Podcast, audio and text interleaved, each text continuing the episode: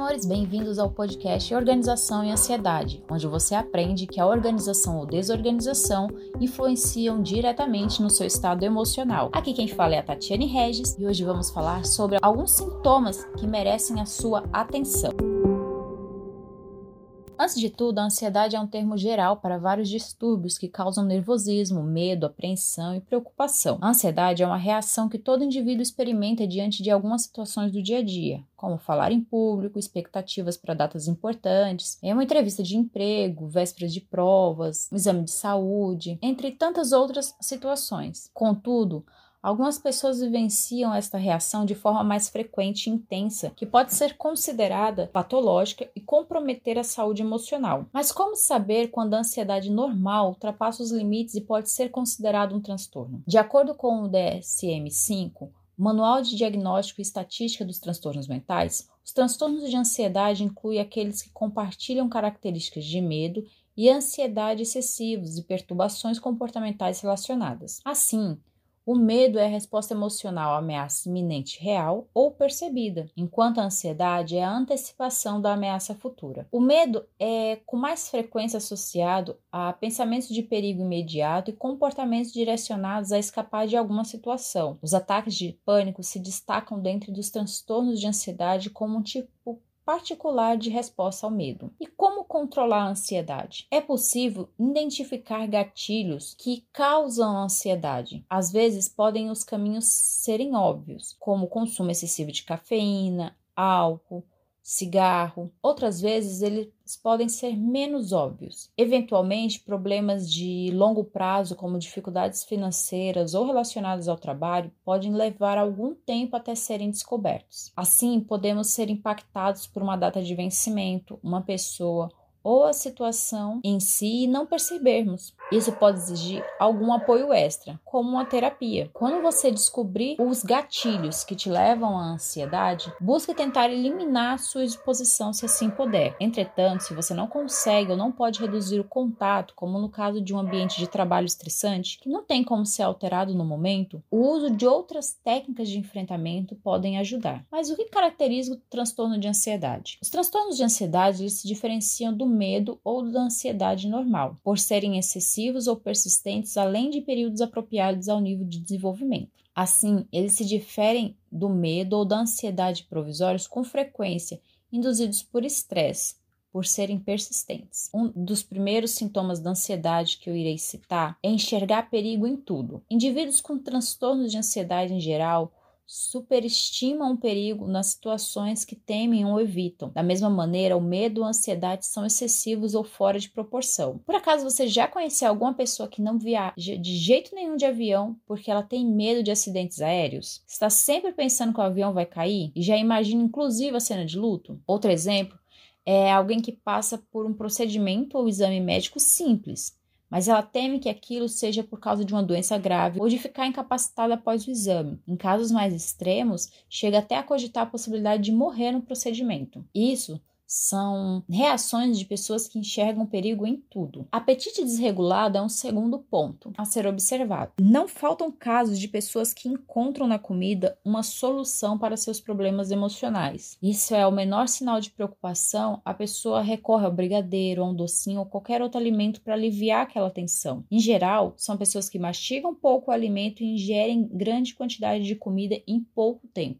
Comer indiscriminadamente, sem fome, por ansiedade, estresse ou outra emoção negativa é um sinal de alerta. E muito cuidado, porque essa atitude ela também pode desencadear uma compulsão alimentar. Um terceiro ponto que eu quero ressaltar é alterações de sono. As pessoas com ansiedade sentem dificuldade para dormir ou apresentam episódios de insônia, principalmente em vésperas de reuniões importantes ou eventos, e não conseguem se desligar do que fizeram ao longo do dia no trabalho e passam a noite processando o que vão fazer no dia seguinte. Algumas vezes chegam a sonhar e despertar pensando em soluções possíveis para determinada questão. Ela vive com o pensamento acelerado na hora de dormir. Outro ponto é a tensão muscular. É comum sofrer com dores nas costas, ombros e nuca. Os músculos do pescoço ficam travados e a dor é tanta que mal dá para virar de lado. Essa tensão muscular quase constante geralmente acompanha os transtornos de ansiedade. Quanto maior a preocupação e o desânimo, maior a possibilidade de transferir as tensões para a região cervical. Quinto ponto é o medo de falar em público. Somente em pensar na necessidade de realizar uma apresentação para uma palestra, sinais como sudorese excessiva, mãos geladas, taquicardia, falta de ar e respiração ofegante aparecem. Esse medo pode estar relacionado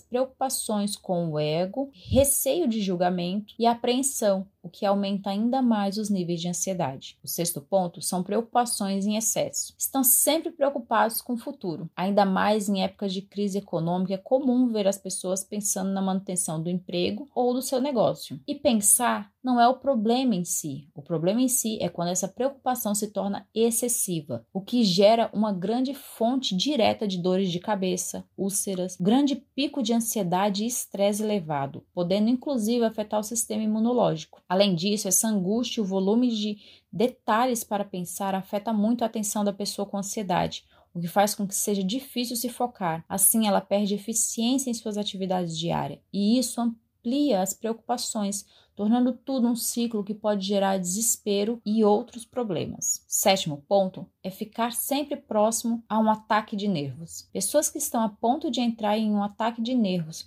podem passar da euforia ao pranto rapidamente. Sintomas como irritabilidade e mudanças de humor repentinas, sem explicação aparente, surgem em momentos de maior pressão e estresse. Medos irracionais é o oitavo ponto. Medos de estar perdendo alguma coisa, de não ser bom o suficiente, Medo do fracasso, pânico de ficar sozinho ou de não ser aceito também perseguem muito as pessoas ansiosas. São campeões de autocrítica, são os primeiros a não se sentirem capazes o suficientes para concluir uma determinada atividade. O excesso do medo pode comprometer a segurança nas relações pessoais, seja no trabalho ou na família. O nono ponto é a inquietação constante. Dificuldade de concentração, inquietação e fadiga são alguns pontos da pessoa que apresenta uma angústia intensa. Ela não consegue ficar quieta, caminha de um lado para o outro, se desespera. Fatores que geram grande desconforto ao atrapalhar a conclusão de uma tarefa, além de afetar a qualidade de vida da própria pessoa, também afeta quem está ao seu lado. Também temos a questão dos sinais físicos.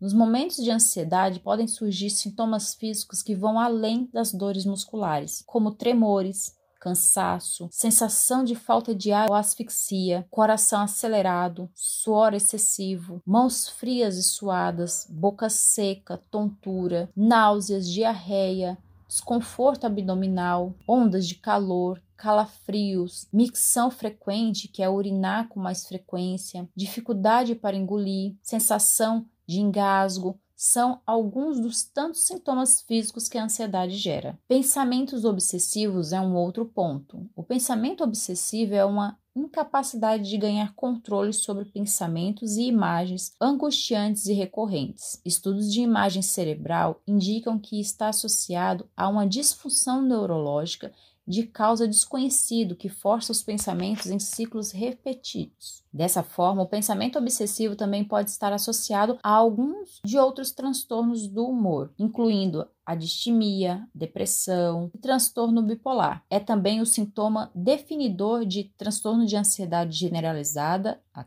transtornos obsessivos compulsivos, o TOC, transtornos de pânico e muitas outras condições psicológicas. Então, jamais se autoavalie. Busque sempre um acompanhamento médico, busque um psicólogo que ele vai conseguir verificar qual o seu grau de ansiedade e se de fato é a ansiedade por si só ou se é alguma outra coisa da qual você precisa cuidar mais especificadamente. O décimo segundo ponto é o perfeccionismo. O perfeccionismo ele se caracteriza pela insistência em estabelecer padrões altos e pela busca incessante de alcançá-los. De fato, os perfeccionistas muitas vezes têm alto desempenho, mas o preço desse sucesso pode ser a infelicidade e a insatisfação crônica. O perfeccionismo excessivo ele pode estar fortemente ligado ao medo de errar e a comportamentos de autossabotagem, como a procrastinação. Desse modo, como a perfeição é algo praticamente impossível de se atingir, diria até impossível, pessoas perfeccionistas acabam sofrendo com a ansiedade por não conseguir atingir o objetivo estabelecido, o que gera também grande frustração. O último ponto que eu quero estar falando agora é sobre os problemas digestivos. Um sistema muito afetado pelo estresse e ansiedade é o gastrointestinal. Dores, má digestão, mal-estar no abdômen, diarreia e azia são alguns desses sinais. Consequentemente, a ansiedade excessiva e estresse agudo podem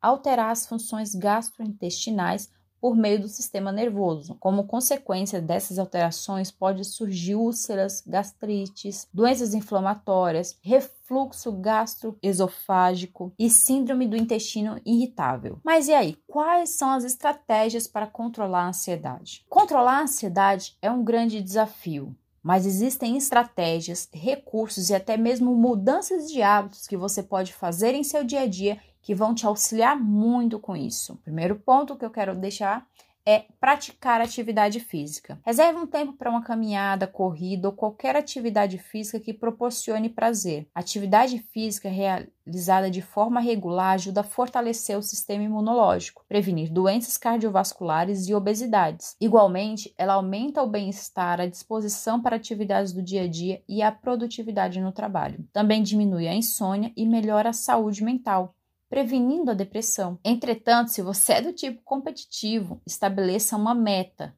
como por exemplo, correr uma prova de 5 ou 10 quilômetros. Como resultado, a prática frequente de atividade física regula o sono, pois a prática de exercícios libera endorfina, que proporciona bem-estar e diminui a ansiedade e o estresse. Praticar meditação também é maravilhoso. Neurocientistas já comprovaram que a prática de meditação contribui para aumentar a região do córtex pré-frontal esquerdo, região responsável pelo sentimento da felicidade. Assim, cinco minutos diários para observar a respiração já são eficientes para o começo. Se possível, estimule outras pessoas do seu convívio a meditarem também. Os ganhos são enormes. Outro ponto é ouvir música. A música ajuda a relaxar, extravasar, expressar, dançar, celebrar, interiorizar descansar. Ainda mais no Brasil, onde a narrativa social e o cotidiano são musicais. Ela é um elemento terapêutico por excelência, é algo medicinal e sem contraindicações. Mas me diz aí, quando foi a última vez que você curtiu sua música preferida? Outro ponto é manter uma alimentação saudável. Um cérebro saudável é a primeira linha de defesa contra a ansiedade, depressão e outros transtornos do humor. De fato, algumas vitaminas são necessárias para a formação de neurotransmissores que estimulam o bom humor, enquanto outras fornecem energia para as células cerebrais ou as protegem de danos. Assim como os nossos órgãos, o nosso cérebro ele precisa de certas vitaminas para funcionar normalmente. Todos passamos por momentos de ansiedade e estresse. Se forem muito frequentes ou não, se são muito intensos ou não, ninguém escapa de em algum momento estar se sentindo ansioso ou estressado. Então não importa o seu grau ou nível de ansiedade. Uma boa alimentação é sempre uma ótima recomendação, sem falar que vai fazer muito bem a outras áreas da sua saúde, como o seu peso, o seu bem-estar. Afinal, é tudo de bom se olhar no espelho e se sentir maravilhoso, não é mesmo? E claro, por último, mas não menos importante, sessões de psicoterapia. A psicoterapia é um processo que pode ajudar em muitos indivíduos que sofrem com ansiedade. É um tratamento colaborativo, baseado na relação entre um indivíduo e um psicólogo, baseado no diálogo. Ele fornece um ambiente de apoio que permite falar abertamente com alguém que é objetivo, neutro e sem julgamentos. Muitas das vezes, Apesar de fazermos todas essas coisas que eu disse anteriormente sozinhos, não conseguimos atingir o nível maravilhoso de controlar a ansiedade e precisamos de um psicólogo para assim nos auxiliar, às vezes até alguma intervenção medicamental. E tá tudo bem quanto a isso. Não se preocupe, você não está ficando louco. Isso não significa, como alguns acham, ah, isso é porque você é fraco. Não, não pense assim. Se você perceber que, apesar de você ter feito todas as outras coisas que eu falei anteriormente, tem praticado atividade física, você tem praticado meditação, tem escutado suas músicas preferidas, tem se alimentado melhor, Você tem feito o passo a passo anterior e mesmo assim a sua ansiedade não diminuiu, então tá mais do que na hora sim de você procurar um tratamento médico, um acompanhamento médico, uma ajuda profissional. A minha parte aqui é te auxiliar no caminho para você ter a sua diminuição na ansiedade e passar a ter o controle da sua vida.